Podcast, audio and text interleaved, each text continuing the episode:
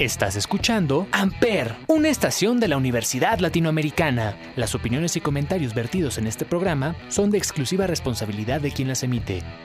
Amper Radio presenta.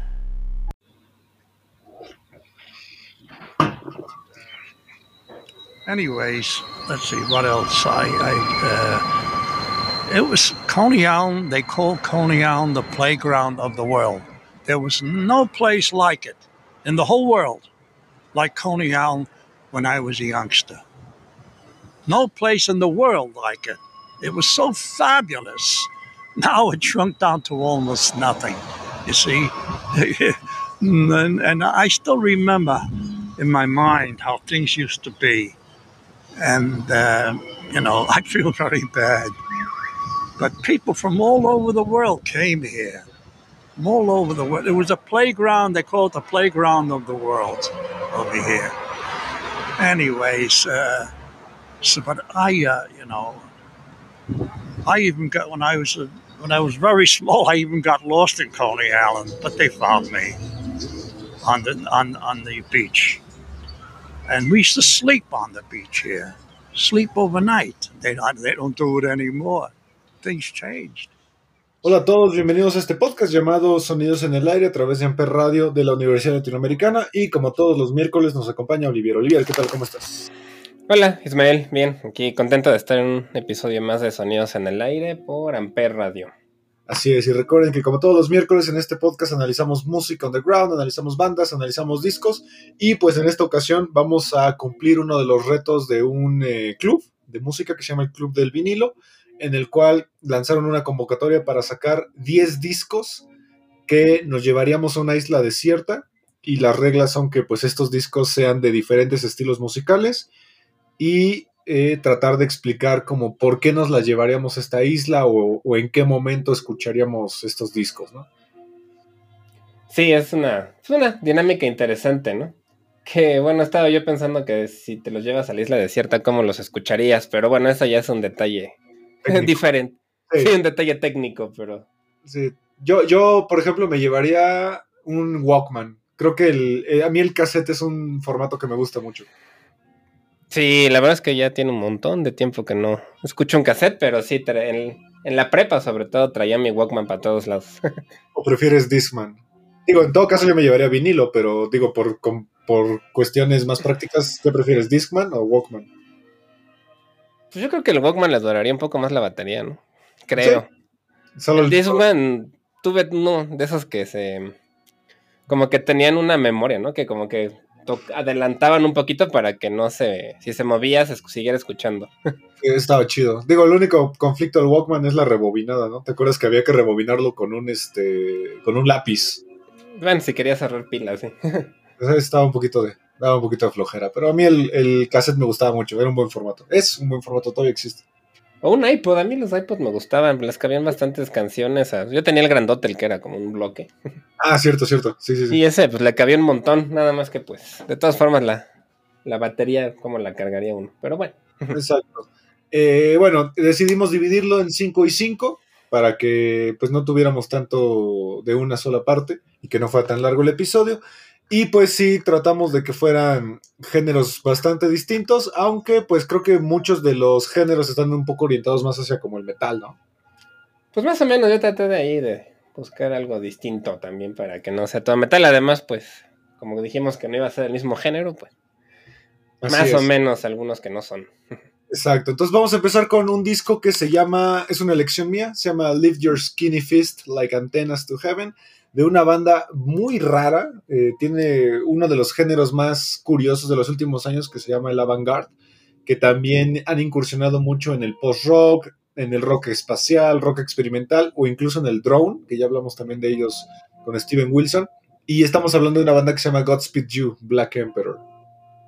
Sí, esta es un, una banda canadiense del 2000, ¿no? Bueno, el disco es el 2000 más bien, no la banda, sino el disco. Se estrenó en, el, en octubre del 2000 y es una banda pues que tiene música muy... No sé, se me hace como el equivalente al cine contemplativo.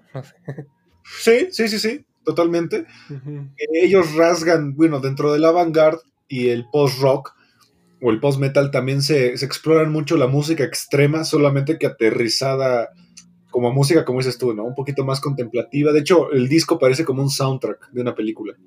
Sí, justo. Son, parecen, parecen paisajes de, de un soundtrack. Exacto. Y, y, está padre. Bueno, es una banda que ya tiene tiempo que no escucho. La escuché hace ya bastante tiempo. Pero me gusta que tienen cuerdas, ¿no? Tienen violín, tienen cello, tienen. Sí, sí, sí. De hecho, en vivo es raro porque son este ocho integrantes principales, más aparte todos los que invitan. Eh, y además los discos son raros porque no tienen muchas canciones. De hecho, este disco solo tiene cuatro canciones, pero cada una de las canciones está dividida en movimientos. Entonces, eh, las cuatro canciones hay de 22 minutos, de 23 y de 18. Entonces, es un disco eh, bastante largo. Sí, cuatro canciones bastante, bastante largas. Sí, pues en la más corta de 18 minutos sí es, está bastante, bastante larga, pero la verdad por eso es como para escuchar, tal vez acostado con audífonos. Sí, total. O a lo mejor un poco de fondo mientras hacen otra cosa. Exactamente. El nombre de la banda está basado en, el, en un documental japonés, eh, es de los años 70, que se llama Godu Supido Yu eh, Buraku Empara, que se traduce como Godspeed You Black Emperor.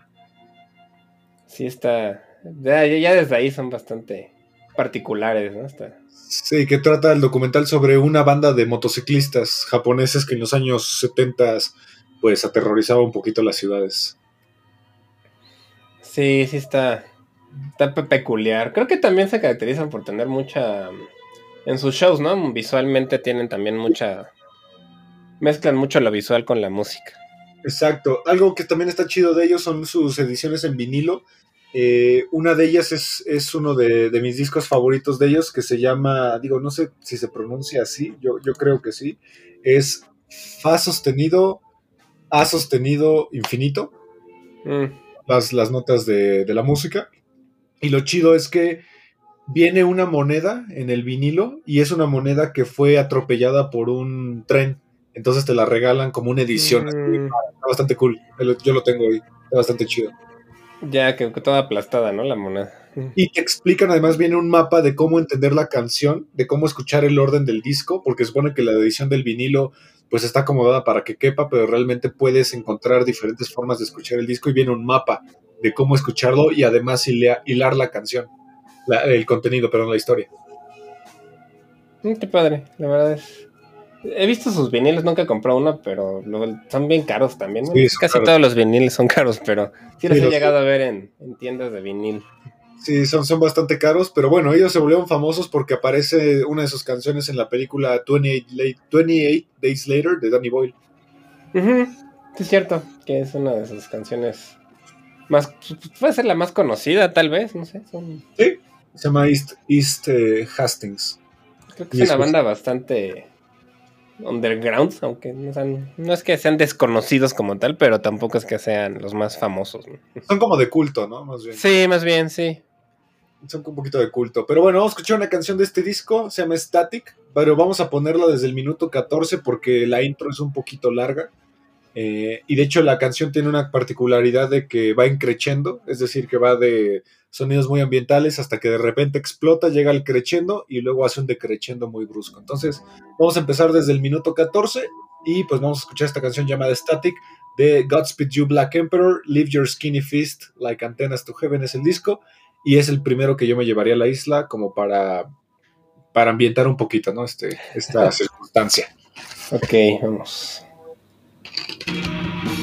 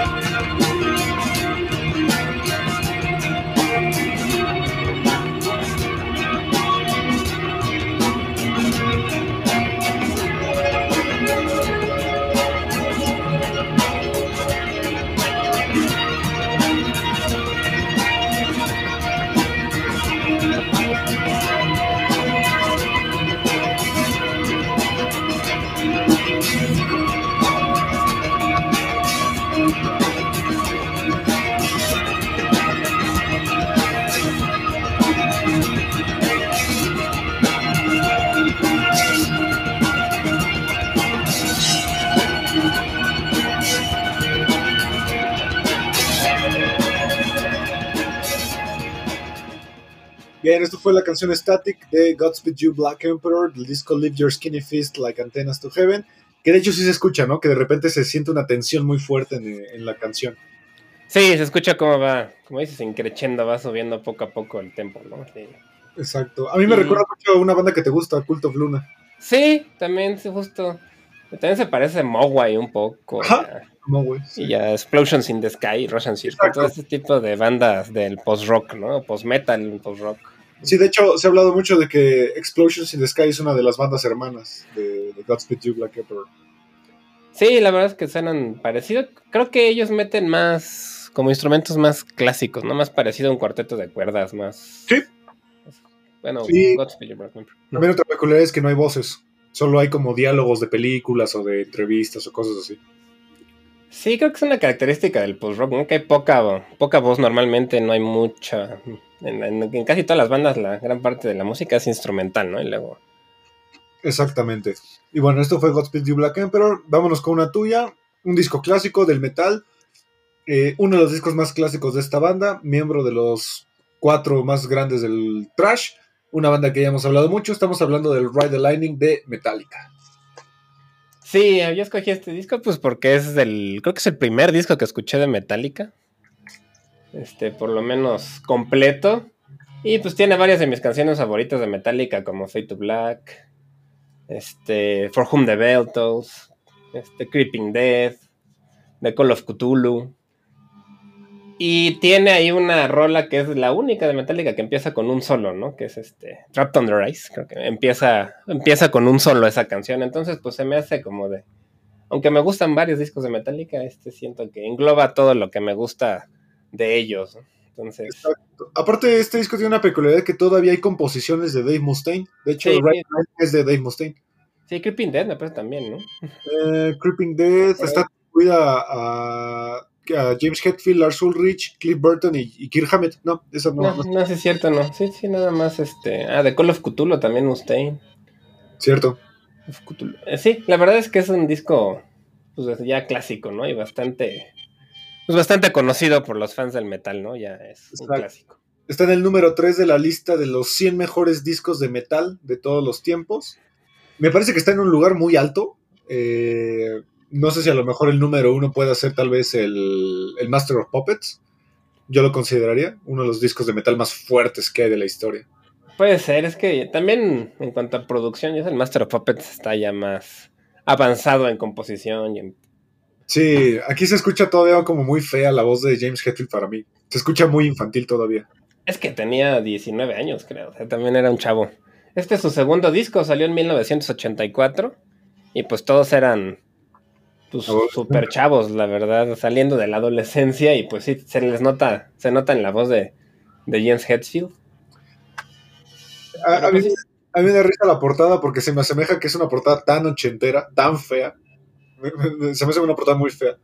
Pues a mí no se me hace feo porque ya es todo un clásico, pero pues sí, puede ser que no tenga ahí un dis- una composición tan buena, ¿no? Pues es una silla de eléctrica, ¿no? Que está ahí. Sí, que de hecho me acuerdo que en su serie de conciertos donde ponían todas las, las portadas de los discos como esculturas, colgaban una de las sillas y sí le daba toques, ¿no? Ponían una máquina para que sacara electricidad. Sí, sí, tenían ahí la, la silla en el, en el show. Y pues sí, la verdad es que es un disco clásico. Yo lo, lo escogí por eso, porque como me gusta mucho Metallica, pues para tener algo ahí que, que englobe todo lo más, pues lo que yo considero de lo, o sea, la esencia de Metallica anterior, ¿no? La primera, ya después cambiaron bastante.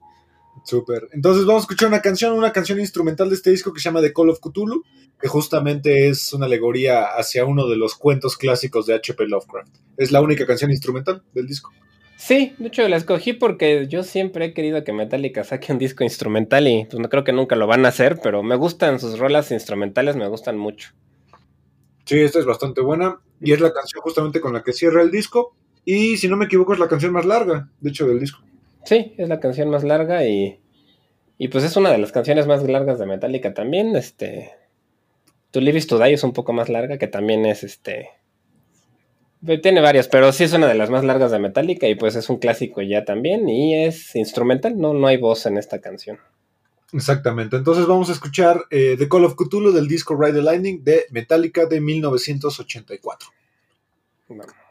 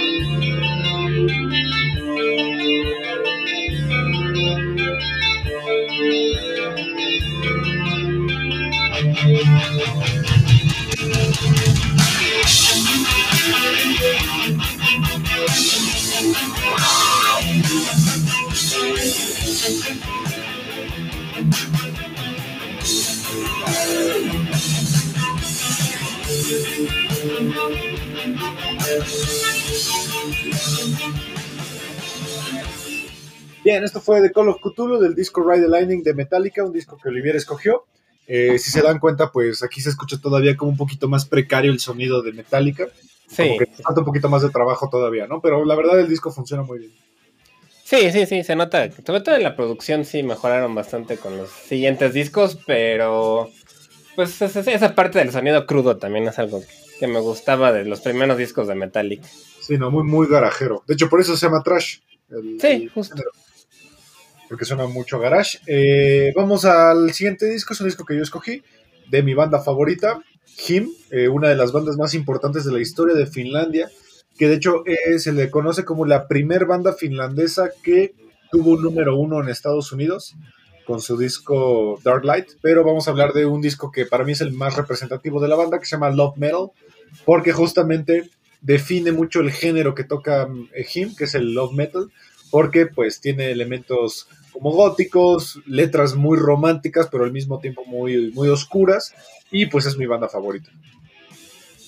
Sí, ya, ya la has mencionado varias veces, pues es una banda muy, pues sí, como gótica, como dices, muy...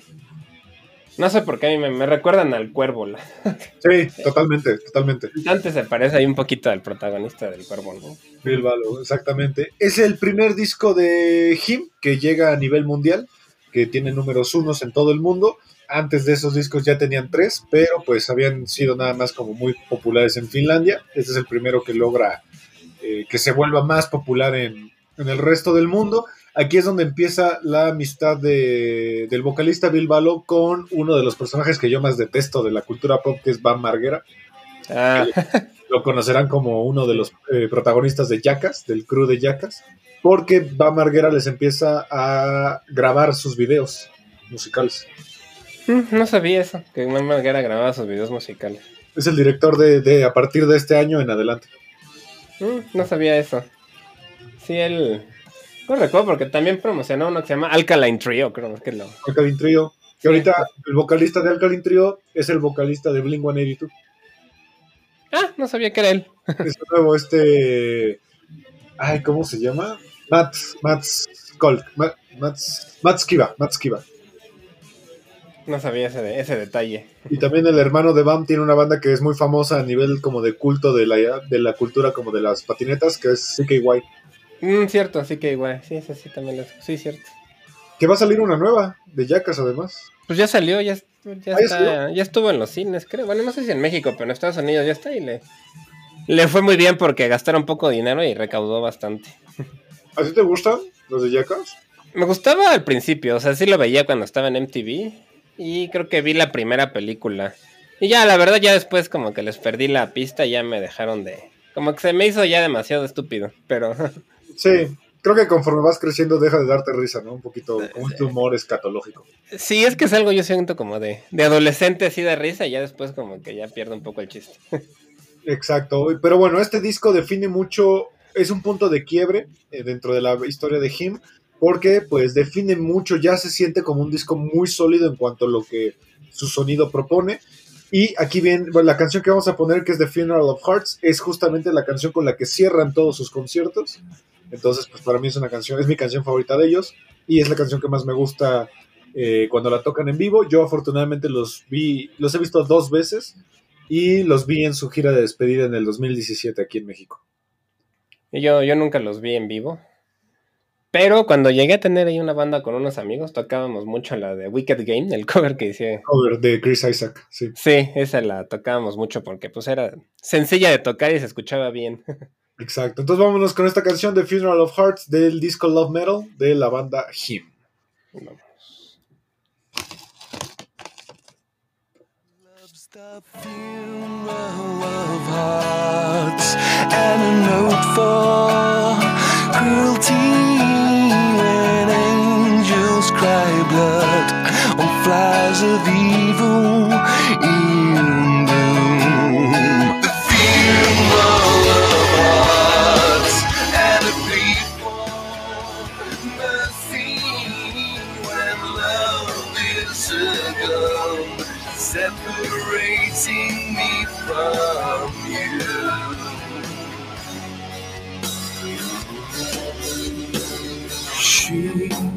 Was the sun shining upon the tomb of your hopes and dreams so frail.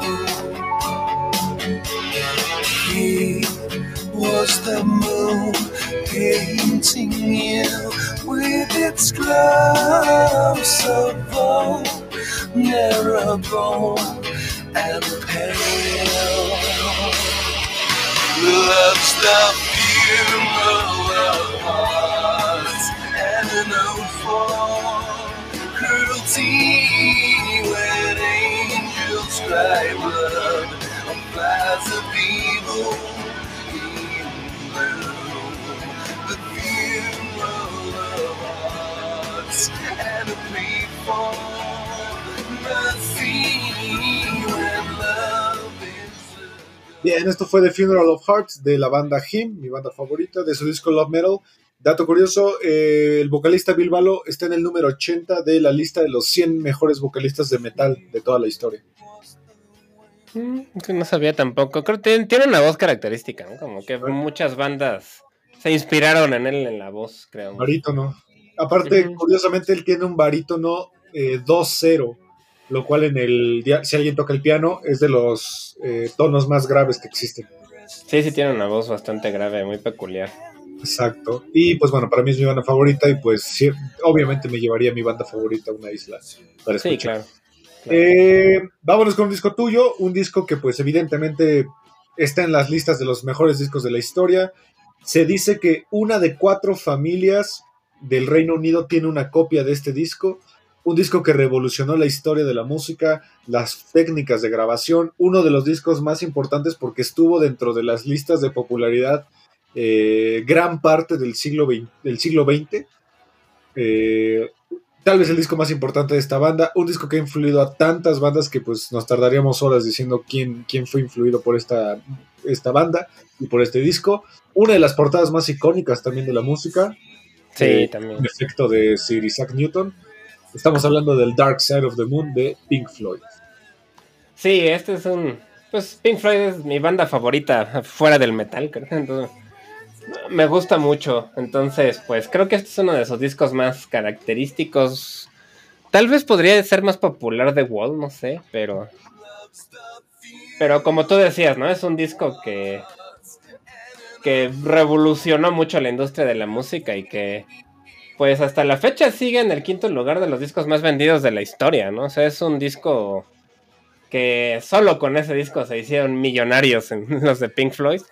Exacto. Aparte, metieron técnicas de grabación que para su época estaban súper avanzadas, como por ejemplo la multipista, eh, era algo que no se hacía mucho, y también los loops, eran cosas que tampoco se, se hacían mucho.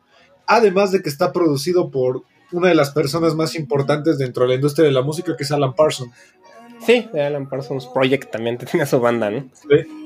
Sí, es un disco que salió en 1973 y que pues habla mucho sobre la parte, como sus sentimientos por la enfermedad de Sid Barrett y que estaba retirado de la banda, sobre sus pleitos internos, el dinero, la parte, pues toda esta parte de la materialismo que luego pasa en la música, ¿no? Y, Exacto. y, y, pues tiene, yo creo que varias de las canciones más conocidas de, de Pink Floyd también, pues porque son bueno, Time on the Run, The Great King in the Sky, Money, Us and Them. Exacto. Eh, también marca un punto de inflexión en la banda porque es, digamos, uno de los primeros discos en donde ya se siente como la dictadura de Roger Waters, ¿no? Como que aquí se siente que él tomó el control de la banda. Sí, sí se siente bast- en la parte tal vez de la composición, pero yo siento que también es donde David Gilmour empieza a sobresalir en la guitarra. Como que su estilo ya que le imprime a Pink Floyd se nota ya mucho en, en, en este disco y pues yo la verdad como es mi guitarrista favorito, yo siempre he sido más del equipo de David Gilmour que de... Creo que, creo que todos, ¿no? Al final todos creo que apoyamos más a David Gilmour. Como que nos cae mal a todos Roger Waters. Pues no sé si a todos, pero a mí la verdad ahorita sí se me hace ya demasiado... Demasiado político, como que no sé, no, no, no me encanta su, su forma de pensar. Sí, cansa, cansa un poco. Y David Gilmour, pues es un cuate que yo admiro mucho cómo toca la guitarra y que me gustaría mucho ver en vivo, solo que no creo que nunca he venido a México. Eh, no, creo que no. Porque Roger Waters sí viene seguido. Sí, viene seguido, pero David Gilmour no creo que nunca ha venido a la Ciudad de México. Bueno, ni a México en general, creo. Raro. Sí, de hecho, dos datos curiosos e importantes de la, del disco. La banda, una banda que nos gusta a Olivier y a mí mucho, que es Dream Theater, ha interpretado el disco en su totalidad en algunos conciertos. Solo que obviamente le meten sus elementos más técnicos. Recuerden que Dream Theater es una banda bastante técnica de metal progresivo. Y hay otra, hay una leyenda urbana con este disco que se llama Dark Side of the Rainbow, que dice que si tú pones el Dark Side of the Moon en el tercer rugido de león de la película El Mago de Oz, el disco se sincroniza perfectamente con, el, con la película. Sí, sí, hay, en YouTube inclusive pueden encontrar ese experimento ahí con la película más la música y sí queda bien, la verdad es que pues por alguna casualidad rara quedan bastante bien el disco con la película. Sí, de hecho, ellos mismos han desmentido estos rumores. Incluso el mismo Alan Parsons dijo que durante la grabación del disco ni siquiera hablaron nunca de la película, pero es una coincidencia graciosa, ¿no? Sí, y la verdad sí. Si no, si algún día tienen un ratito libre ahí pueden verlo y está. Sí queda bastante bien, parece que lo escribieron para eso. Exacto. Hay un documental que se llama Live in Pompeii, que es un concierto que hace, David, eh, que hace Pink Floyd y que también tiene elementos de cómo grabaron un poco el Dark Side of the Moon. Es bastante chido porque justamente ves cómo ellos estaban encerrados en un estudio donde hay tantas máquinas porque eh, justamente que ellos querían experimentar con sonidos que antes nunca se habían usado o no se usaban propiamente para la música. Sí, tiene mucha experimentación, ¿no? En cuanto a, la, a las técnicas de grabación, que pues fue una característica de Pink Floyd, ¿no? Que experimentaban con samplers y con cosas que en la época todavía no eran tan populares y con... Pues como tenían el dinero, pues tenían equipo de grabación bastante moderno, ¿no? Y utilizaban técnicas nuevas. Y que además lo grabaron en uno de los estudios más importantes de la historia, que es el- los estudios Abbey Road. Abbey Eh, Road, sí, en, en Inglaterra, que sí son todo un clásico ya de, de la música. ¿no? Exactamente. No me acuerdo si es con este disco o con otro de Pink Floyd, donde se supone que un día grababa Pink Floyd y al siguiente grababan los Beatles en el mismo estudio. Supuestamente sí es este, pero... Creo que es este, ¿no? Sí. Sí, no sé si sea una, una leyenda o no, pero sí, eso Ah, sí. Estaban grabando Let It Be, los Beatles. sí. Los Beatles, sí. Estaban grabando Let It Be y de hecho aprovechaban y se compartían eh, gente del staff. O sea, había ingenieros de audio que grababan un día el Dark Side of the Moon y luego subían a grabar el Let It Be de los Beatles. Imagínate qué padre poder decir eso, ¿no? Trabajé en estos dos discos, está increíble. Exactamente. Pero bueno, vamos a escuchar una canción de este disco. ¿Cuál decidiste por fin? Uh, The Great Gig in the Sky, que es algo par- particular porque tiene una... Hay un performance vocal muy interesante. De Claire Torrey, ¿no? Es Claire Torrey, sí, que es una canción que a mí me gusta mucho y pues por lo que sé es como lo que ellos imaginan que sería como un- una tocada en el cielo. Super. Nos vamos a escuchar The Great Gig in the Sky de Pink Floyd de su disco más emblemático que es The Dark Side of the Moon. Vamos. Esa no es, esa no es. Que ya se me fue. Aquí está. Ahí va.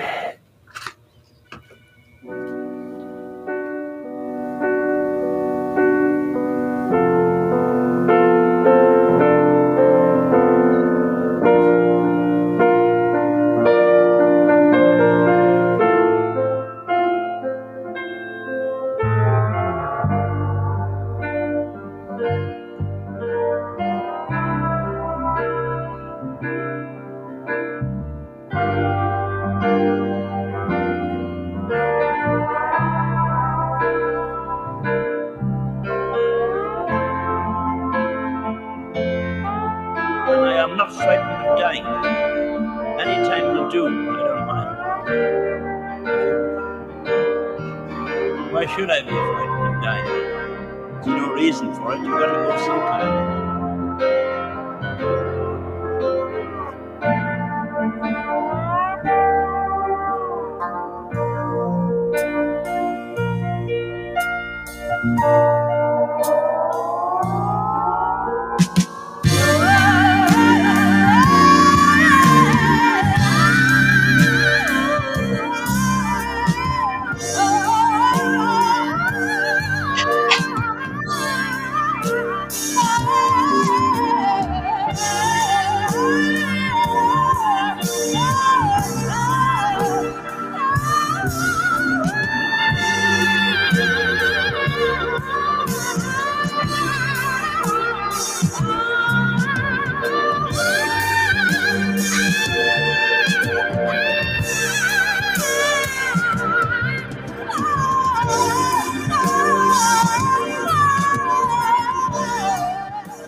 Bien, esto fue The Great Gig in the Sky, una canción de Pink Floyd de su disco más famoso, Dark Side of the Moon, y que, eh, repito, se dice que una de cada cuatro familias inglesas tiene una copia de este disco. ¿Tú tienes una?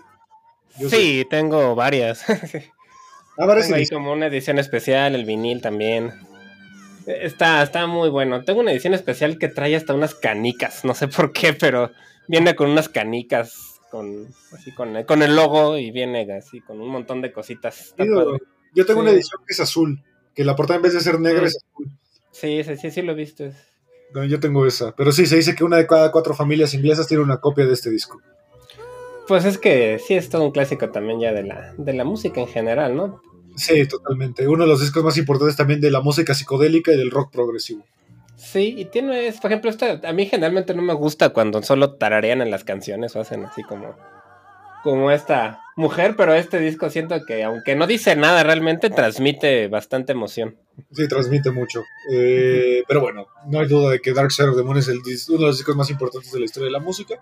Vámonos con otro que ya hablamos en su momento de este. Eh, ah, bueno, por cierto, ¿por qué, ¿por qué pusiste este disco? ¿En qué momento lo usarías?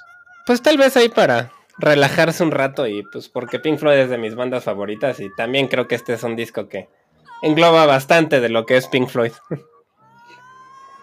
Totalmente. Vámonos con un disco que ya hablamos eh, en algún episodio de esta banda. Fue un episodio dedicado completamente a ellos. Uno de los discos más difíciles de escuchar.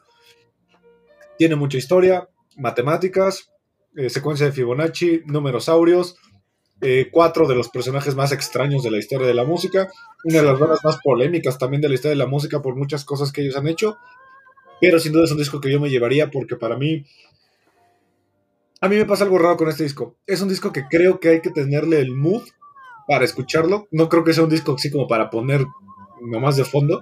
Siento que hay que ponerle atención. Es un disco que de repente se llega a cansar en algunas ocasiones. Y estoy hablando de Lateralus, de Tool. Sí, pues es que es todo un clásico igual. No, es un disco del, del 2001, que se grabó en el 2000 y lo salió en el 2001 y pues también es un clásico del metal progresivo, pues de esta época, ¿no? Del, de los 2000 donde había mucho metal, que también se mezclaba un poco ahí con el new metal, que a veces mezclaban a Tool con el new metal, aunque es otro género bastante, digo, siento que es mucho más complejo que, que la mayoría del new metal, ¿no? Pero es un clásico también y pues Exacto. Es un disco que recuerden que ya hablamos de él en su totalidad en un episodio. Y que hablamos de que el disco de hecho tiene diferentes órdenes. De hecho, se supone que la versión que salió ya oficial no es el orden en el que la banda pues lo tenía pensado. Entonces hay uno que se llama The Holy Grift, que lo pueden escuchar en YouTube, que es el orden donde se supone que la historia se cuenta mucho mejor. Y pues ahí está eh, totalmente en YouTube. Eh, yo escogí la canción Parábola porque me parece que es un disco en donde explotan tantas emociones al mismo tiempo que para mí Parábola es el momento donde como que el disco se consume completamente y empieza la parte más agresiva. De hecho es la canción que está en medio del disco y eh, es de mis canciones favoritas junto con Schism y Ticks and Leeches. Entonces vamos a escuchar Parábola de el disco Lateralus de Tool. vamos.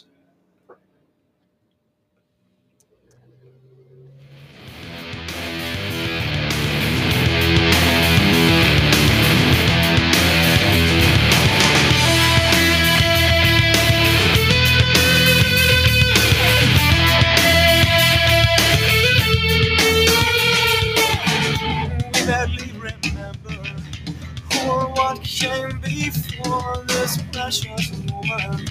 I'm choosing to be here right now. Hold on, stay inside this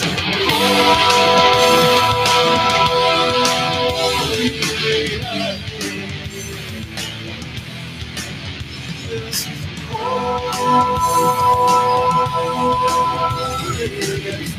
Choosing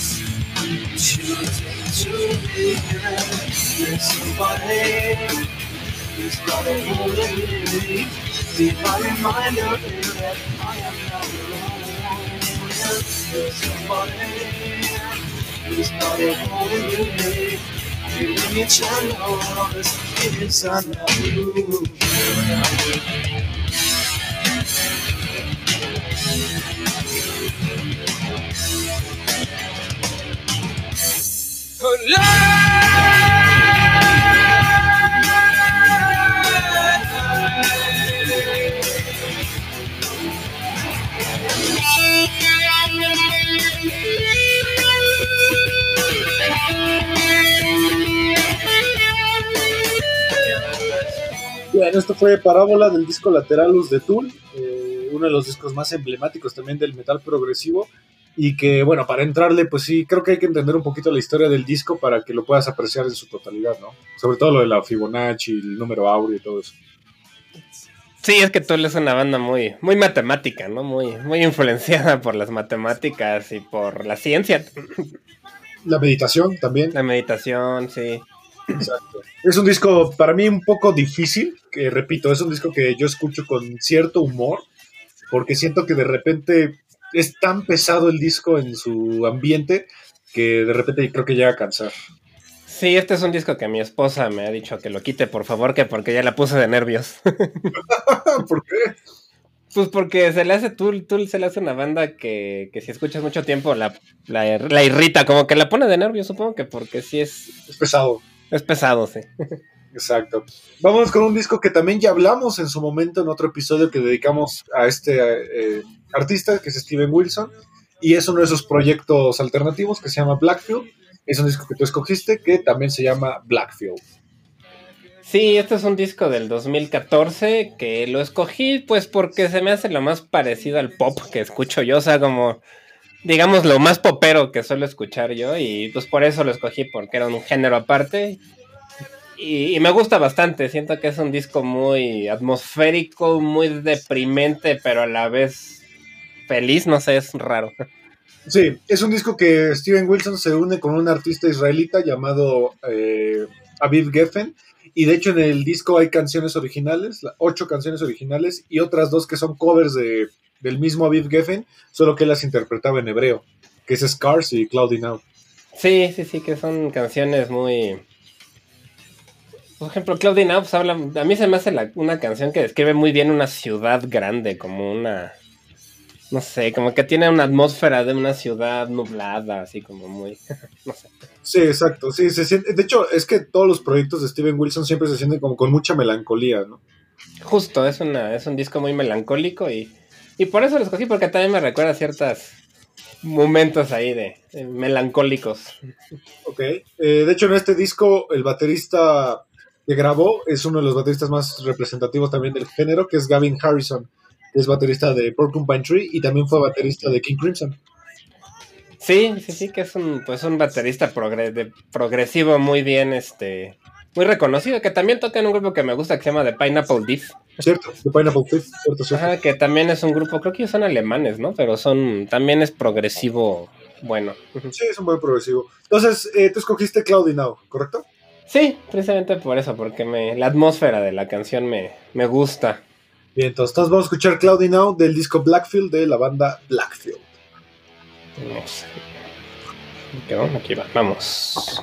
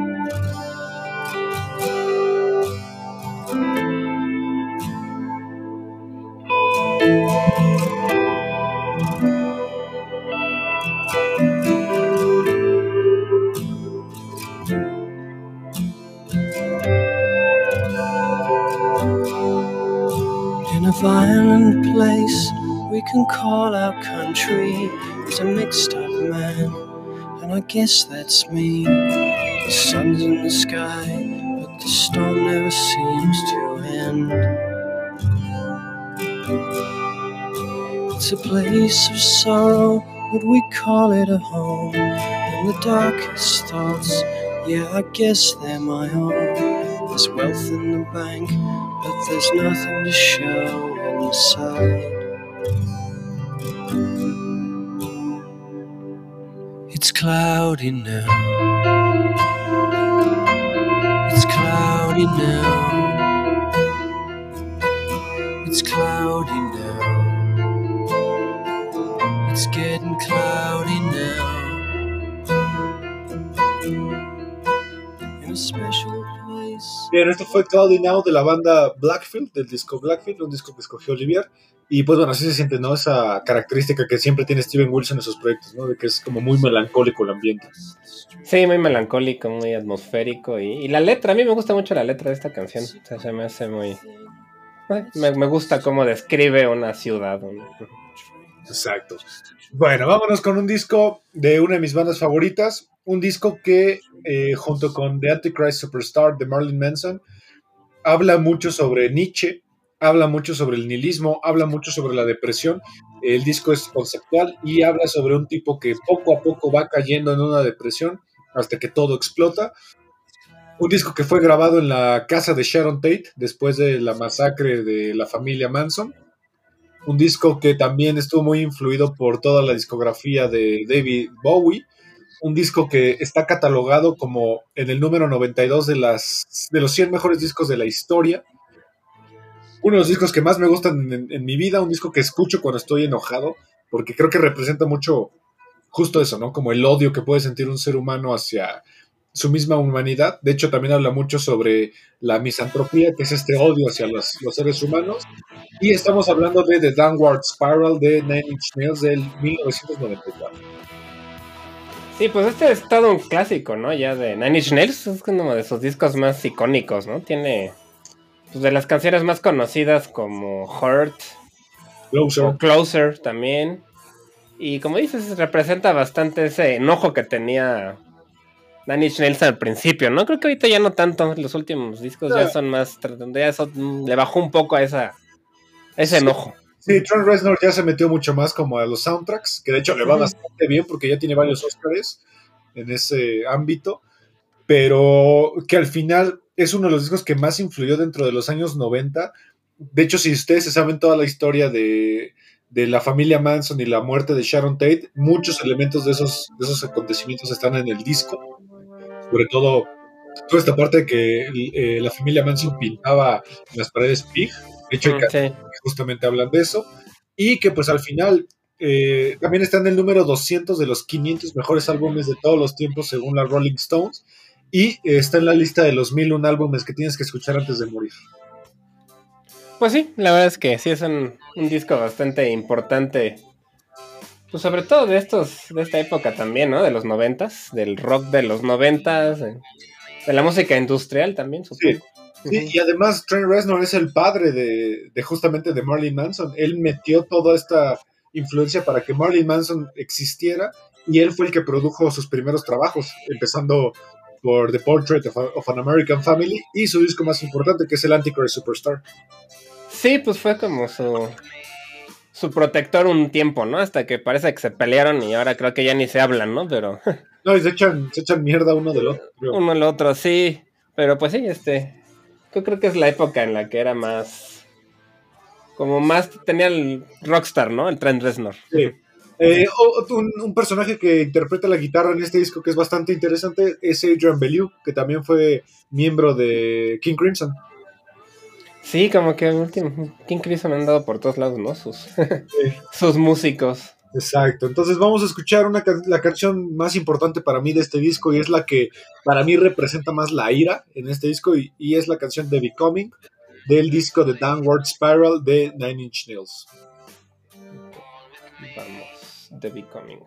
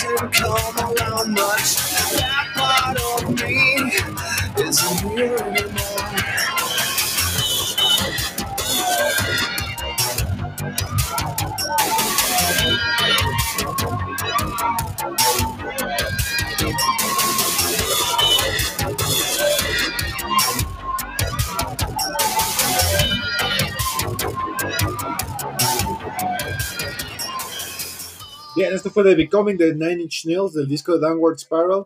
Algo interesante de esta canción es que tiene un sampleo de gritos, porque justamente es la parte donde el protagonista siente que está en el infierno. Entonces escucha como una atmósfera de gritos en el infierno.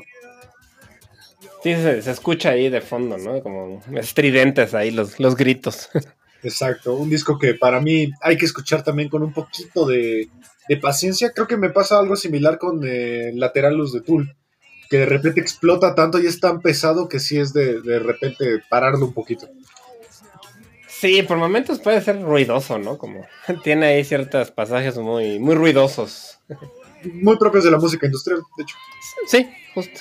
Que a mí Nanny Shave me costó, es una banda que me costó mucho trabajo empezar a escuchar porque como el electrónico y todo eso no, no es algo que me llamara. Hasta que ya después con el tiempo sí les empecé a agarrar y el, el gusto. Sí, porque se salen más, van un poquito más allá, ¿no? Como de la música electrónica. Sí, sí, eso es otra. Es otra. bueno, lo usan como parte de, ¿no? Pero, pero sí me costó un tiempo. Además me caía muy mal Trent Reznor. Sí, como que cae gordo. Pero a mí Sí. yo lo admiro mucho, es más un genio total. Sí. Eh, vámonos con una banda que todo el mundo le gusta, todo el mundo quiere, eh, todo el mundo eh, conoce por lo menos una canción de este disco. Estamos hablando de una de las bandas más importantes de la música rock, del funk, que constantemente tienen regresos y que cada uno de ellos casi siempre es triunfal. Un disco que ganó el premio Grammy al mejor disco, producido por una de las personalidades más importantes de la música, que es Rick Rubin. Y pues estamos hablando del Californication de los Red Hot Chili Peppers, el disco que marcó el regreso de mi guitarrista favorito, John Frusciante. Sí, un disco de 1999 que yo lo escogí pues porque me recuerda mucho a mi etapa de la prepa. Era un disco que estaba todo el tiempo en MTV. Yo iba mucho a un billar que estaba ahí por el lindo, que el, el padrino se llama. Y pues me acuerdo mucho de cuando estaba ahí con mis amigos jugando, pasaban una y otra vez estas, estas canciones. Y fue cuando yo le agarré el disco a los Chili, el gusto más bien, a los Chili Peppers, como que yo antes estaba igual también de, ay, no, son muy, no sé, no, no me gustaban. Sí, porque como que sus primeros tres discos son complicados, porque es un funk como muy, eh, muy poco organizado, como que les faltaba esa guía más, más estructurada de producción. Llegan después con John Frusciante y Chad Smith, entra Rick Rubin a producirlos, se sale John Frusciante por diferentes circunstancias y regresa y aquí se siente como ese sonido más consolidado, ¿no? Sí, ese, ese es como un disco ya más maduro y por lo que sé creo que es el disco más exitoso, ¿no? Es el disco que mejor le ha ido, creo, en, de todo. Sí, totalmente. Este, en cuanto a ventas, y pues sí fue un, un hitazo en la época. Yo creo que todo el mundo o lo tuvo o por lo menos escuchó varias de sus canciones. Está en, el dis, está en el número 399 de los 500 mejores álbumes de toda la historia. Sí, pues es que sí fue un, un discazo, ¿no? Y creo que era cuando estaban todavía en su, pues en un pico ahí de, de su carrera. Eh, yo siento que nunca han tenido tantos decesos, solo al principio. Más bien creo que cada vez que sale un disco nuevo o anuncian algo nuevo los Red Hot Chili Peppers, como que la gente lo recibe muy bien, ¿no? Sí, es una banda muy, como decías, muy, muy querida. Que, por ejemplo, su disco, ¿cómo se llamaba? El, el anterior no me encantó, pero... Ah, The Gathering.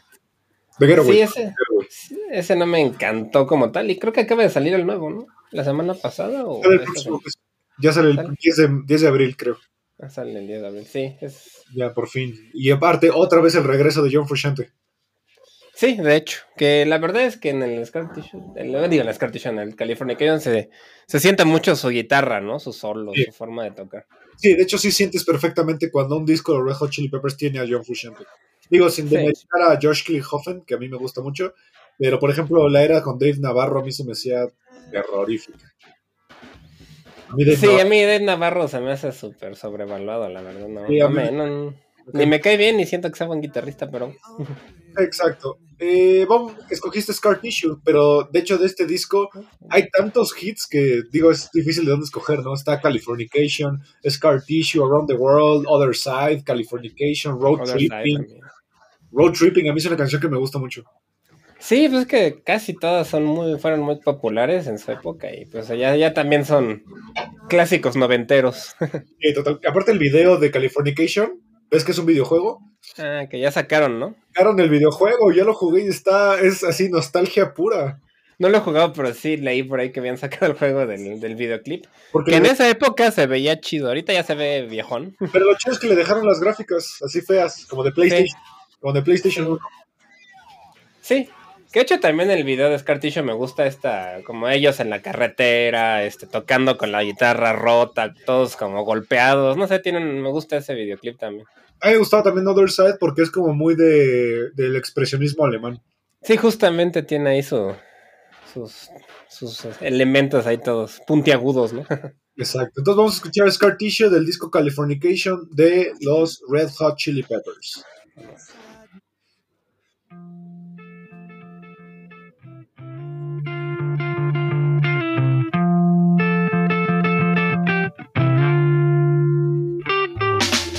Scar tissue that I wish you saw. Sarcastic Mr. Know It All. Close your eyes and I'll kiss you, cause with the birds I'll share. With the birds I'll share this lonely view. And with the birds I'll share this lonely view. And push me up against the wall. Young tuck girl in a push up bra. I'm falling all over myself to lift your heart in case you're here. Cause with the birds I share this lonely view. And with the birds I share this lonely view. And with the birds I share this lonely view.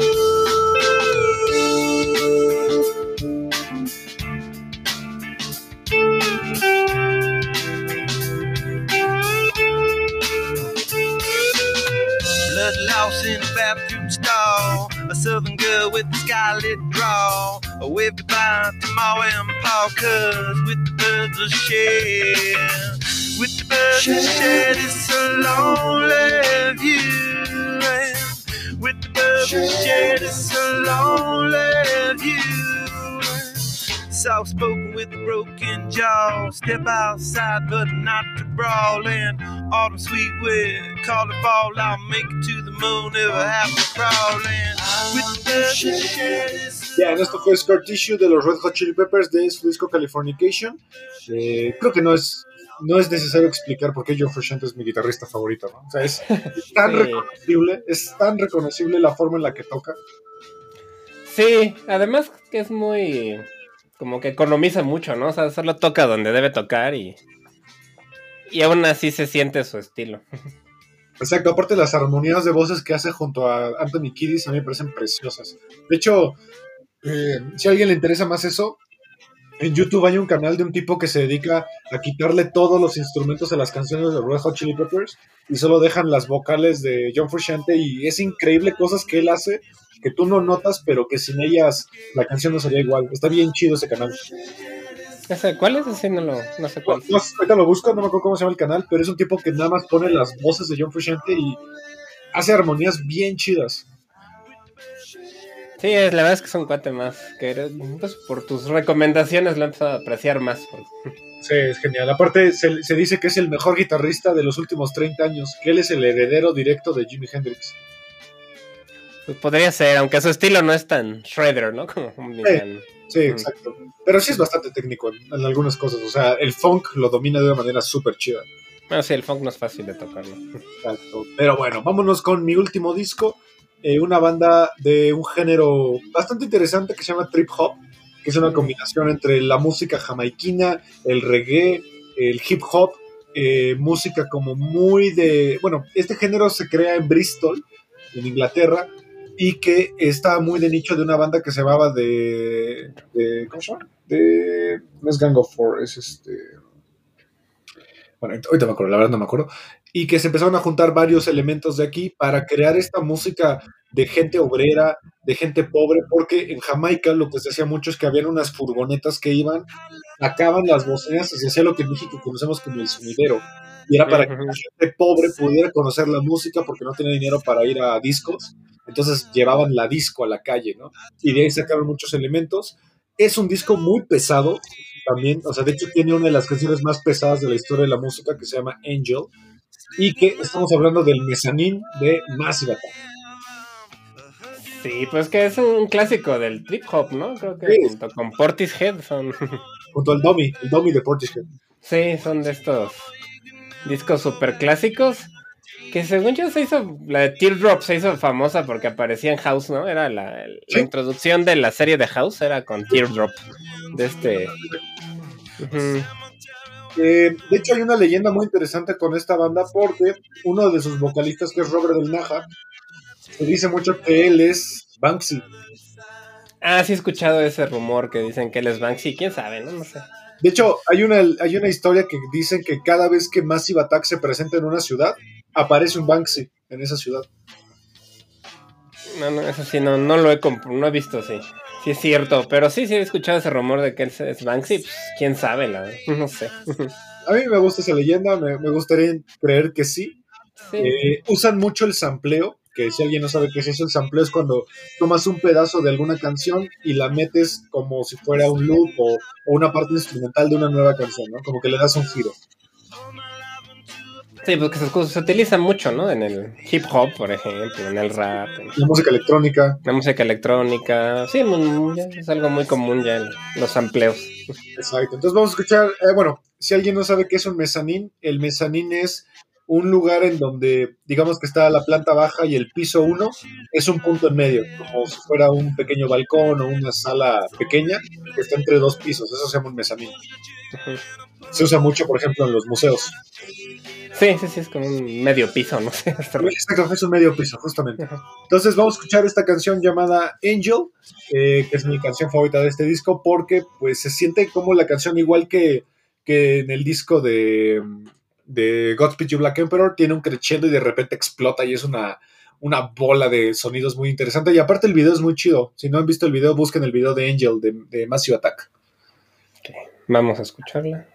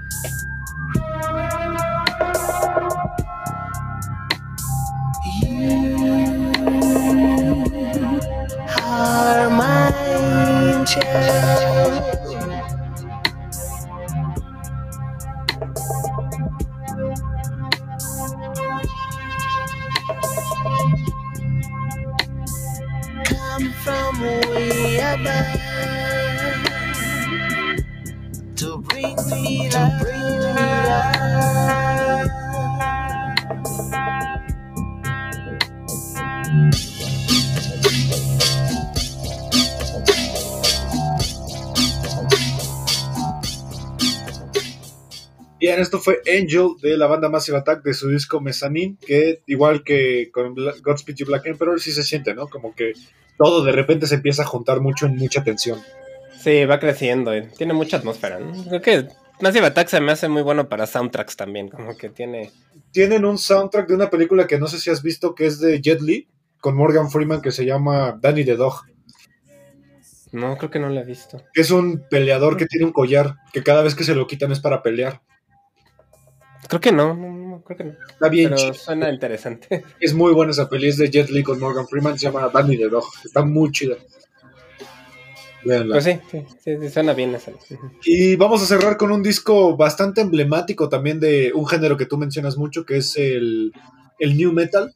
Una banda bastante chida, una banda que pues ya ha tenido bastantes tragedias, como es la muerte de su bajista, eh, Chi Cheng.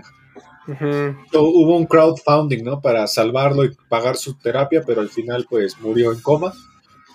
Y pues Sí. una de las bandas emblemáticas también de los 2000 y los 90 llamada Deftones y estamos hablando del White Pony del año 2000. Sí, este es un disco que yo escogí, pues, precisamente porque también el, el New Metal era un género que escuchaba yo mucho en esa época. Y además siento que es el disco que en el que los Deftones cambiaron su estilo a algo un poco más post-metal, ¿no? Como que ya se nota el cambio de voz de Chino Moreno, se nota que meten ya más samplers, más un poco más de electrónica, las, muchas canciones ya son más ligeras, más atmosféricas.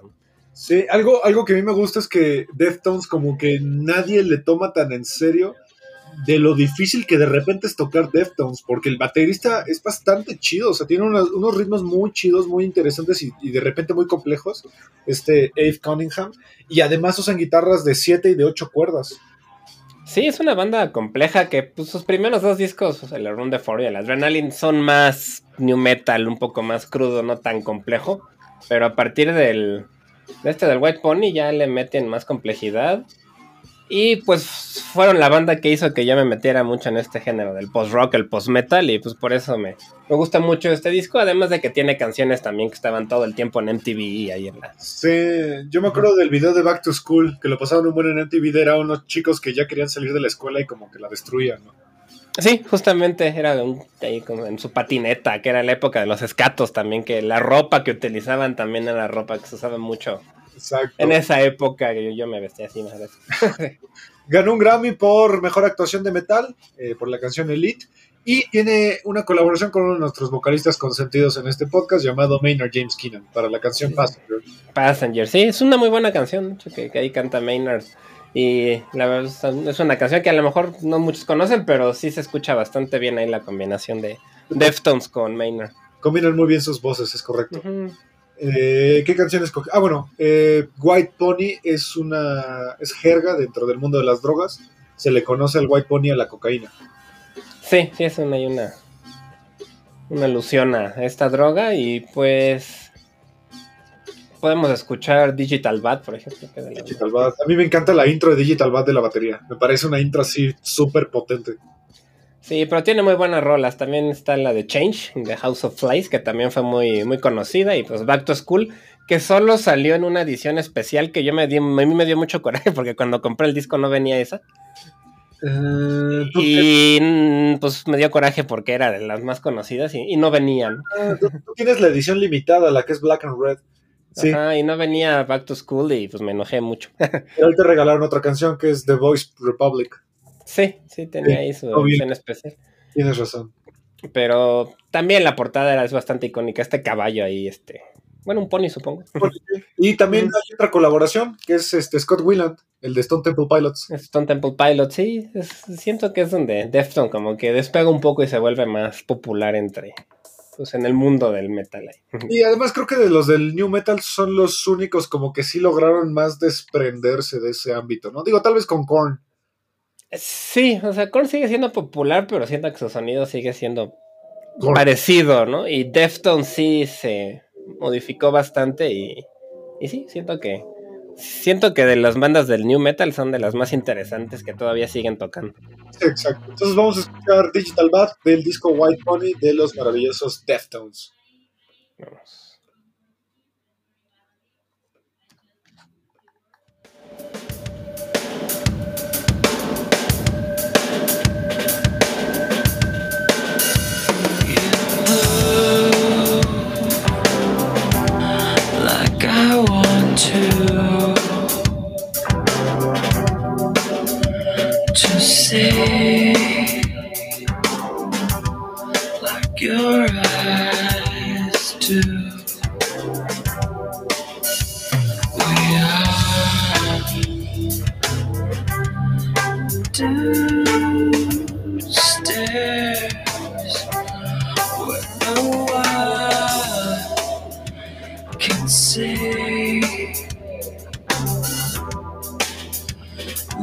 Light break away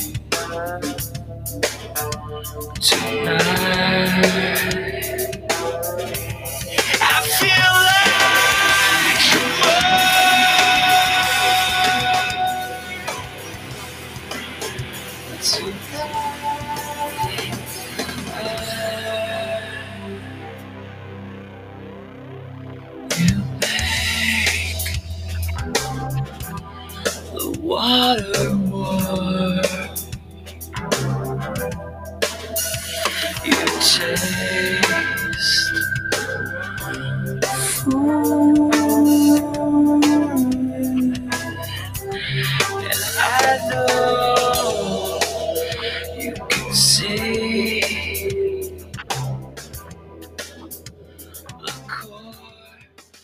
Esto fue Digital Bad de la banda Deftones de su disco White Pony.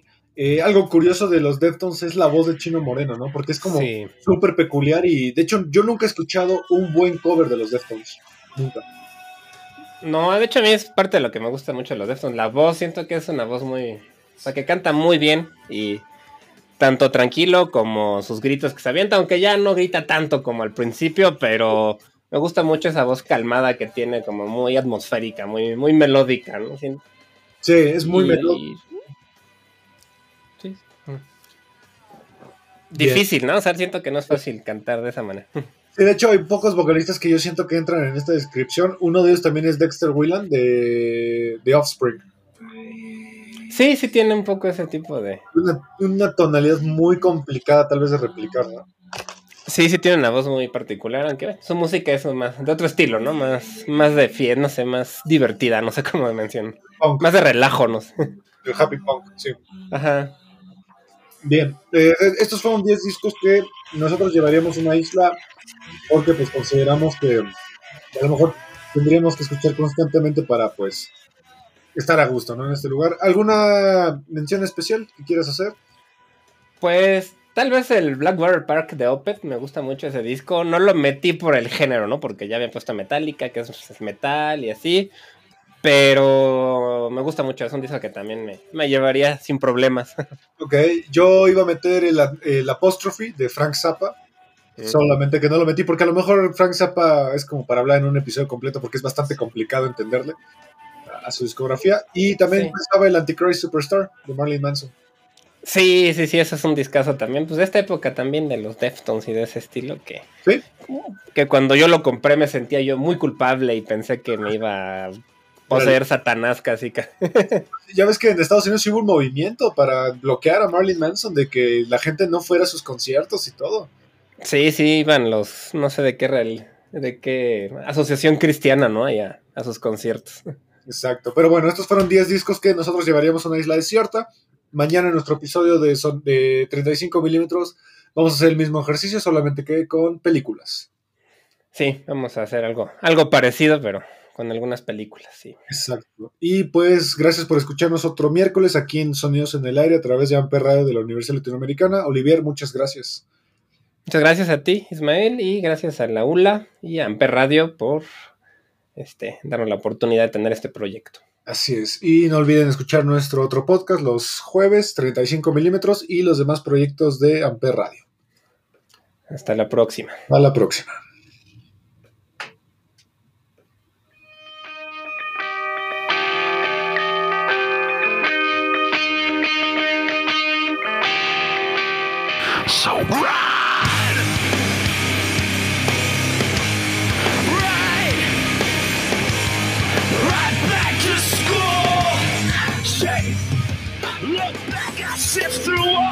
Clicks, rubbing the halls all year, making me sick.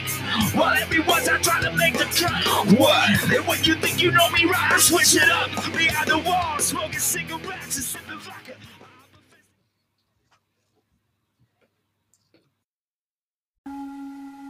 Amper Radio presentó Amper, donde tú haces la radio.